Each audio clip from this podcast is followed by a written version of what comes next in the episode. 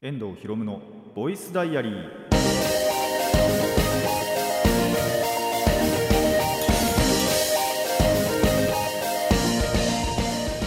ラジオの前の皆さんこんにちは。遠藤博夢のボイスダイアリー。パーソナリティの遠藤博夢です。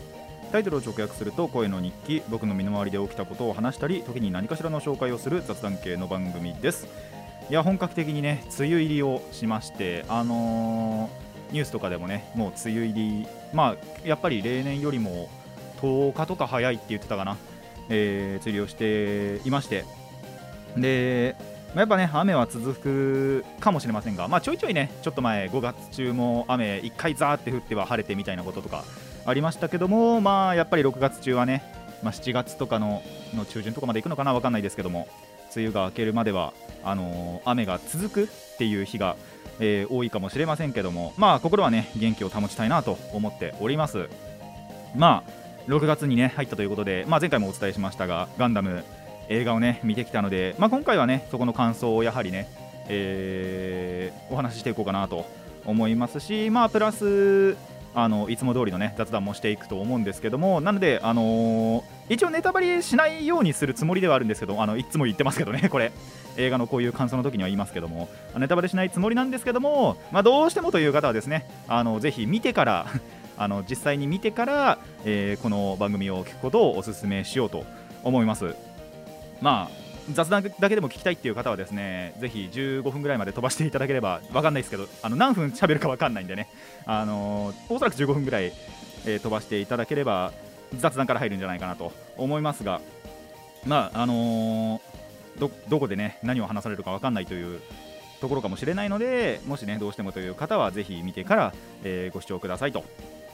ということで、えー、今回も始めていきたいと思います。遠藤ひろむのボイスダイアリー。今回はこんな1ページです。遠藤ひろむの遠藤ひろむのボイスボイスダイアリー改めましてこんにちは。遠藤ひろむです。ということで皆さん心の準備はよろしいでしょうか、えー、この時点でね、えー、残っているという方はまあ見たという方かもしくはまあネタバレを聞いてからなんだろうなそういう見ても大丈夫っていう人だと思いますので、えー、早速ねやっていきたいと思います。最初は映画の、えー、感想です。ということで、えー、機動戦士ガンダムククルス・ドアンの島がね6月の3日から公開でまあ結構早めに見てきたわけなんですけど友達と一緒に見てきたんですけどまあそこの感想というかとか、まあ、見どころのねあたりをお話ししていこうと思います。もともとこのクルス・ドアンの島というのはですね、えー、一番最初の機動戦士ガンダムファーストと言われる、まあ、一番本当に最初のガンダムですねの第15話に、えー、同名のサブタイトルでククルス・ドアンの島というエピソードがありまして、まあ、その話をリメイクした、えー、映画となっておりますただ、えーと、一つなんだろう相違点というかありましてそのベース今回のこの映画はベースが「ジ・オリジン」って言ってガンダム・ジ・オリジンって言ってまあなんだろうその後々から付け加えられた設定だとかあとまあ多少その本当に最初のテレビシリーズの時とはその時系列がちょっと変わっているっていうところの漫画があるんですけどその漫画をベースにしてるので本当にそのテレビシリーズとはちょっと違った展開があるそんな、えー、作品となっております。まあ本当にだから言ってしまえばガンダム G オリジンククルス・ドアンの島なんですよね。っていうところは、えーと、ベースに、えー、置いておいた方がまあ分かりやすいというかだ、えー、ものだと思います。ただなのでね、あのー、やっぱ原点アニメを見ておくことっていうのはやっぱりおすすめしますしそうじゃなければその漫画の方ジオリジンって漫画だったよな確かもともとは。漫画か小説か、えー、とにかく映像作品ではなかったと思うんですけど、えー、そっちを、えーまあ、履修してからね見ると、まあ、より分かりやすくなるんじゃないかなと思います。で、えー、どんな感じの、え、お話かというとあのとある島をね偵察してこいってそのホワイトベースの、まあ、主人公勢たちが言われるわけですよ。あのブライトさんが上の人から。で、えーと、そこでガンダムとか、えー、あとガンキャノンでその島に赴くわけなんですけどもただここも違うのがアニメあのアニメ版だと、えー、コーファイターだけで向かうんですよね。しかもアムロが1人で。コーファイターで向かうのとあとそれも上の命令じゃなくて救難信号をねテレビ版ではキャッチしてで、えーと、その連邦兵自分の味方たちを助けに行くっていう話が、えーなんならもうその島見てこいって上から言われるっていうところの相違点とかもあったりするのでその辺はやはりオリジンベースなのかなと思います。なんでまあ今回あの本当にオリジン基準のところだけ、まあ、本当に映画の、えー、あらすじだけ言うのでもし気になる方はねテレビ版の15話も、えー、見ていただけたらと思います。で、えーとまあ、今回のねこの映画では、えー、偵察を命じられましてでガンダムとガンキャノンと行きましてでそのガンキャノンの方開始でですね。海さんの方はなんか子供を見かけるんですね。ちびっ子たちを。でちょっとたじっちゃうんですけど。であのガンダムの方はアムロの方はやはりザクと遭遇してしまってね。で交戦するんですが、えーまあ、負けちゃうというか、まあ、ちょっとなんだろうアクシデントがあって、えー、アムロは気絶してしまうと。で気がつくと、まあ、周りには子供たちがいて。でさらにククルス・ドアンと名乗る男がいて。でそのそもそもこの島っていうのは一体何なのか。そしてガンダムはどこに行ってしまったのか。あのガンダムもその分からない場所に隠されちゃったんでどこに隠されてしまったのかそして島には一体何があるのかっていうのが、えー、この今回のこのククルス・ドアンの島の、まあ、大体のざっくりなあらすじになっております。そしてそのククルス・ドアンという男は何者なのかっていう話ですね、まあ、ザク持ってるんでジオン兵なんですけども。ただちょっと秘密を抱えているっていう、えー、そんなお話になっております。あのー、まあ見どころとしてはですねえー、やはりオリジン作画最初に言ったんですけどこれ G オリジンがベースになっているのでそのオリジンの作画による、まあ、キャラクター本当にそれもですねあのー、それこそローラっていうあの島にいるなんだろう多分一番年長じゃないかなっていう女の子はあのテレビシリーズと全く違う顔になっててめちゃくちゃ美人になってるんで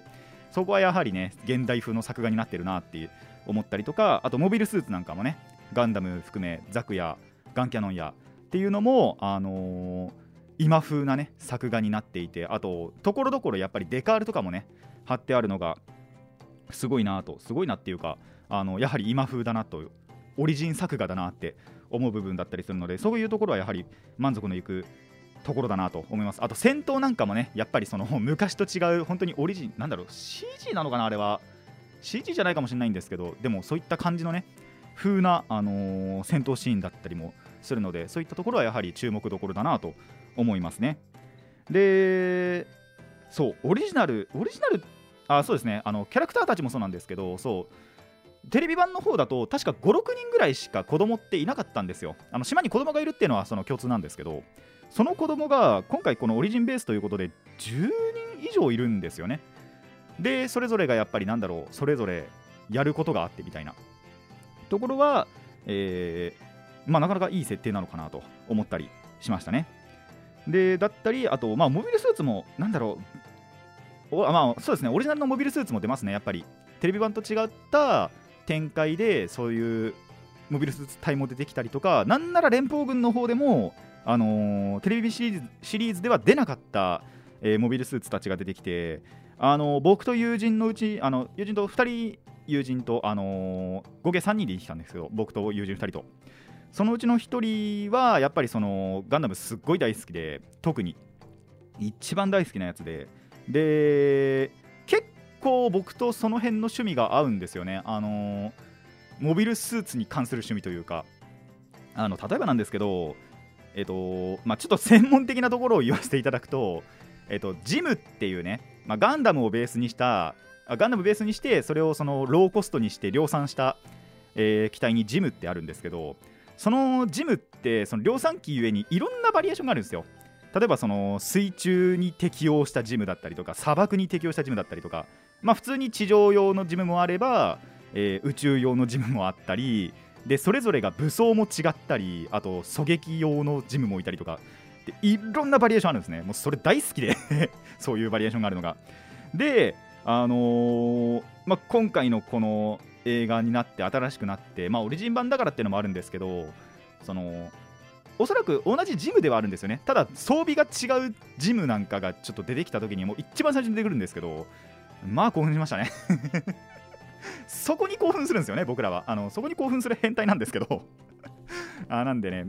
その後々にもその紫外線がちょっと1回あったりしてそういう時にもジムだったりあとザクもそうなんですけど、あのー、特定の違う武器をねやっぱり持ってるザクとかジムってすっごい興奮するんでその辺が見れたのは多分ここがもう一番だったなって僕的には思いますね。僕個人では。はそこが一番良かったなと思うところなんですけど。本当に原点と違うモビルスーツたちとかだったり、えー、キャラクターたちが出てくるのはやはり一つの注目どころだなと思います。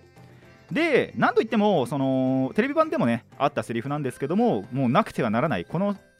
エピソードを象徴するえー、セリフはちゃんと抑えていたっていうところはやはり良かったなと思うのでそこはですねぜひテレビ版と合わせて見ていただきたいなと思います。で欲を言うとですねあのできれば入れてほしい戦闘的な演出があったんですよ。できればこういう戦闘をしてほしかったなっていうのはあったんですけど、えー、よくは言いません。そこはもうしょうがないなと思いましたけども、えー、でもここからこうできなかったかなっていう演出的なね、えー、面はあったんですけどもまあそれは多分気づかないようなことかなとも思うのでえー、そういったところもぜひね僕が何のことを言っているのかっていうのはぜひテレビ版と合わせて、えー、なんだろうな。あここなのこういう点なのかなっていうのをね知っていただけたらなと思います。まあえー、と最初にも言ったんですけどもね、えー、原点アニメはやはり見ておいた方がいいなとも思いますしそれを前提の知識としてプラスその G オリジンのね漫画今回の作品のやっぱりベースになってる漫画だと思うのでそちらも見ておいた方がやはりより楽しめるのかなと思いますね。ただ本当に最低どちらか見ておかないともしかしたらちんぷんかんぷんなのでガンダムの作品今やってる最初これ見ようって思った方はお前誰だよみたいな話になってくると思うしあのキャラクターの関係性とかもねあのとかそのキャラがどういうキャラなのかっていうのもやっぱりその前提条件があった方がもしかしたら楽しめると思いますので、まあ、やはりねアニメか漫画か、まあ、どちらもでもいいですしどちらかでもいいのでそれを最低限知っておいた方が、まあ、より楽しめる作品だなと思います。なので、まあ、逆にね辿ってきてるっていう人はぜひ、えー、見に行ってみてください。ネタバレしなかったかな？大丈夫かなっていう思いつつ、えー、まあ大体こんな感じだなっていうのは、えー、お話できたなと思います。えーとまあ、感想とはねまた別の話なんですけどもその日はですね昼夜どっちもラーメンで。でなんならその友達のうちの1人はあのー、その前さらに行った前日にすごい疲れたことがあったらしくってもう一日ぐったぐただったりとか。あとカードゲーム本当は持ってってたんですけどあのー、プレイするためのそのスペースにお金がかかっちゃうっていうことでやんなかったりとかね。っていういろんなこともありましたけども。あのー、まあでもやっぱその1日ねあのいつもとは違う実はメンバーではあったんですけどいつもと違うメンバーっていうか、まあ、1人欠けてたんですけどもただ、えー、楽しめた一日だったなと思います、えー、ぜひね皆さんもというかあのガンダム好きの方はね、えー、ぜひこの機動戦士ガンダムククルス・ドアの島公開中に映画館へ足をお運びください。以上映画の感想でした。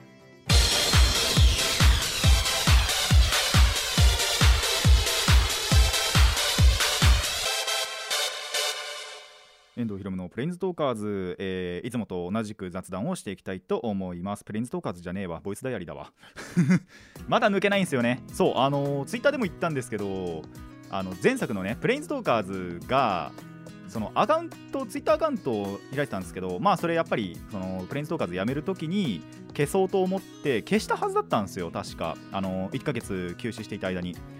のはずなんですけど、あのー、ふとね、調べてみたら、調べてみたらっていうか、そのここのねラジキャスのあのアカウントと相互フォローしてたんでそこの経由でまだ生きてるっていうことを確認して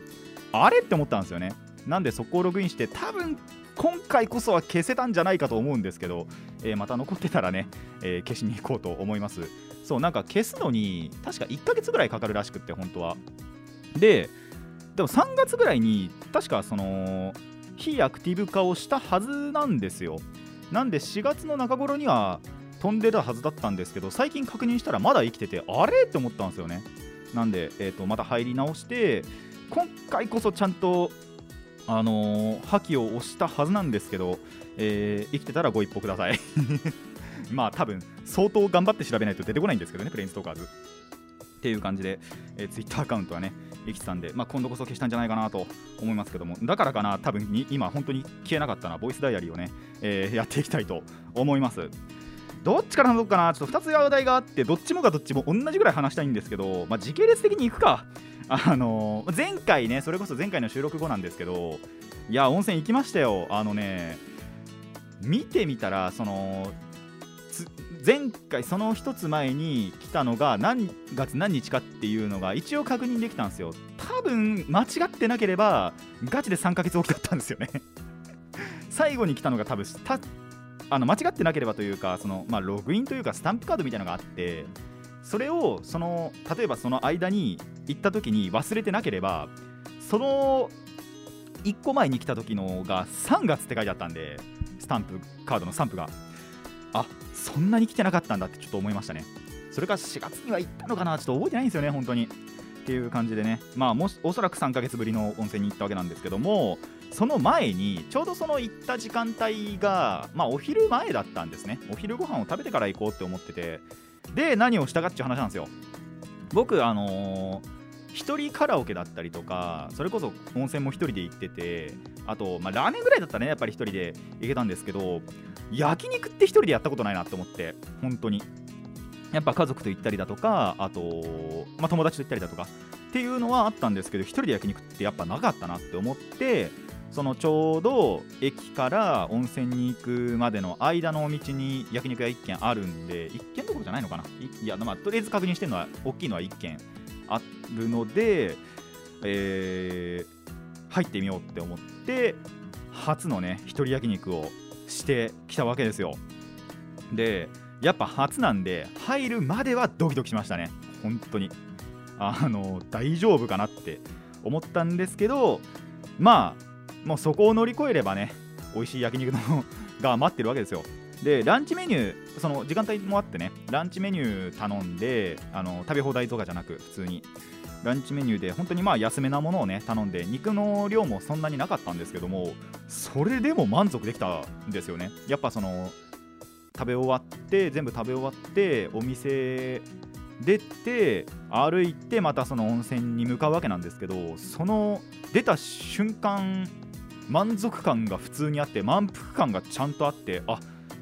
これで足りるんだなって思って。てかそれか純粋にそこのお昼のねそのセットがまあそれなりにいやお肉の量が少ないにしても多分それ以外野菜とかねついてますしあと汁もついてますしご飯もついてますし。でまあ7、800円だったんですけどそれでも満腹になれるんだなっていうのは思いましたね。なんでで7800円でこれいけんならいいなって思って。まあ、なんならねその友達なんかを誘っていくのもありなのかなって思ったり、えーまあ、これからもね1人で行ってもまあ7800円あるんであと外食はあんまりねそこまでがっつりするタイプじゃないので本当にこういう特殊な時にしかやらないんですけども。でもいや全然ありだなと思ったので皆さんもぜひねやったことない方まあお近くの焼肉屋どこでもいいと思うのでランチメニューやっぱおすすめですね安くてまあ、そこそこちゃんとした量を食べれるので、えー、いいんじゃないかなと思いますので、あのー、ぜひやってみてください。それかですね、あのー、これをやってみてほしい1人まるとかありましたらご一報ください。あの僕もまあ結構いくつかやってきてるんじゃないかなとは思うんですけど、あのまあ、やってないことは絶対多いと思うのでね、えー、ぜひ教えてほしいなと思いますので、えー、提案ありましたらメール、ツイッター、マシュマロまでお寄せください。そんでね、あのー、その後温泉にいつも通り行ったわけなんですけどいつも通り癒されてそしてちょっとだけ汗をかきながら帰ってきました。その後汗かきたくなかったんですけどね。ただまああの歩いて帰る。そしてこの今の季節上しょうがないなとは思いつつ、えー、温泉ではね癒されたので良かったなと思いました。ただ、えー、その翌日がバイトだったんですけどもメンタルブレイクされました、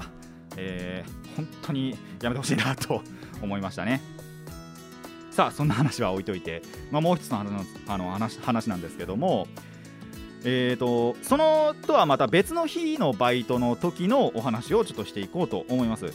その朝に一通電話が来ましてまあ内容的には商品をね忘れていったらしい。あのティッシュとかよくねあの酒代とかに忘れていくっていう方まあまあたまにいるんですけども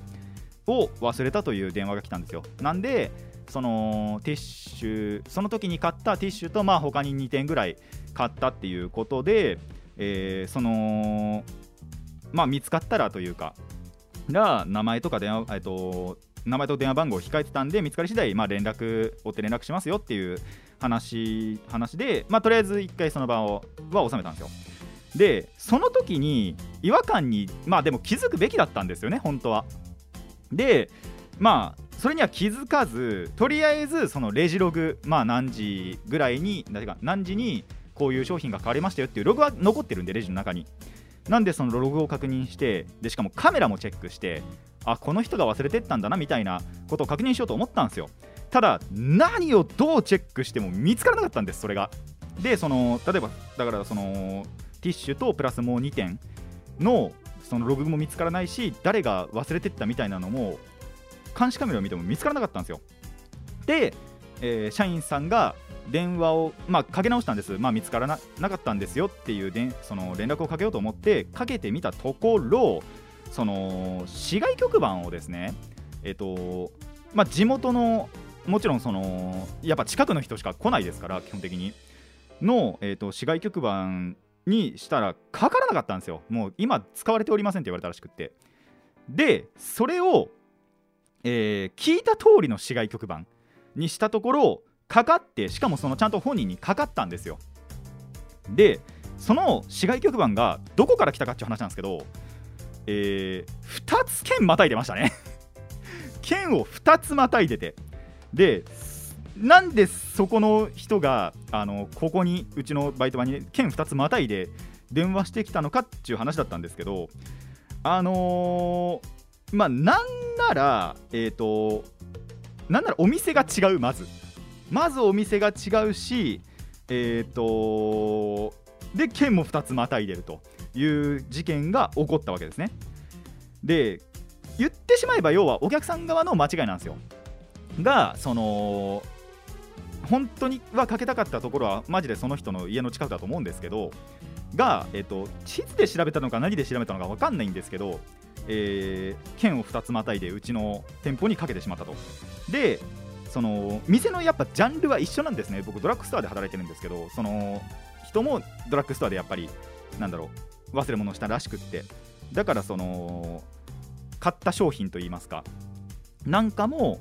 要はにそのうちで売ってるのとちゃんと似通ってたわけですよ。ちゃんと全部売ってるやつだったんでそれは確かに気づかねえわって。でもう一つの要因が滑舌？その人の滑舌すごい悪かったらしくって。だからその市外局番を言い間違えたってあの最初に電話取ったパートさんがあの勘違いしてたんですね。で思い込んじゃったんですよ。なんでそのうちの近くの人だと。ていうことで、えー、と思い込みもあったりしてでそのお客さんが間違えた要因の一つだと思うんですけどその地区名その同じ例えばお店でもセブ例えばセブンイレブンとかでもそのどこに置いてあるかどの地区に置いてあるかによって何々店ってつくじゃないですか。そこのお店の名前が地区名がまあ本当に言われてみればぐらいなんですけども、まあ、多少似てる。3割ぐらい。2割3割ぐらいは似てる。だから間違えたんじゃないかって、えー勝手に予想はしてます。でえっ、とっていう感じの本当にいろんな要素が重なった結果、まあ、今回のような、えーことが起こったのかなと思いました。とはいえ県2つまたぐかねって話ですけど。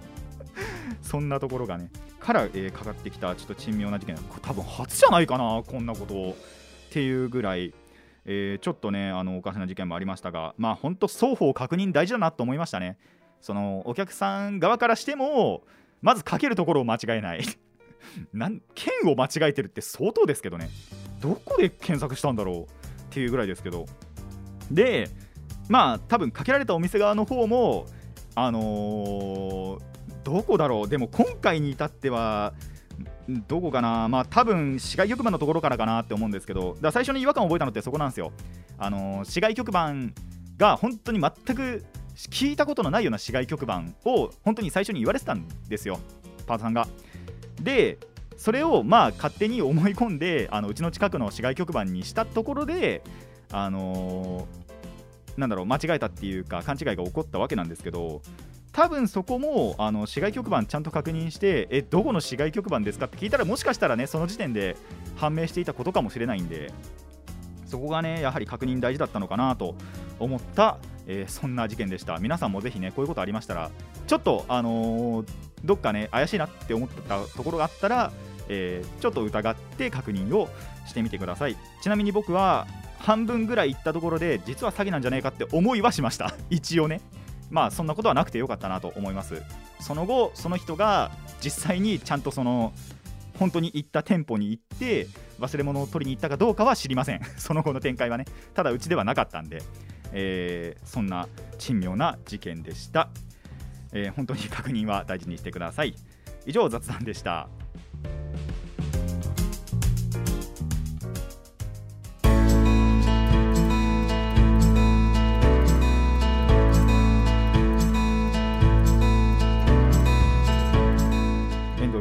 スダイアリーそろそろお別れの時間になってまいりました。ということでねあのガンダム見てきてあの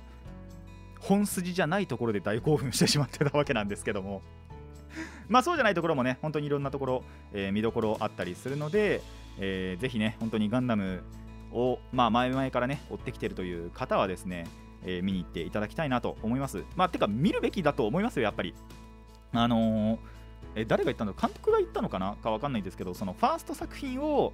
映像化するっていうのはなんかここが最後みたいなことが、えー、公式で言ってるらしいので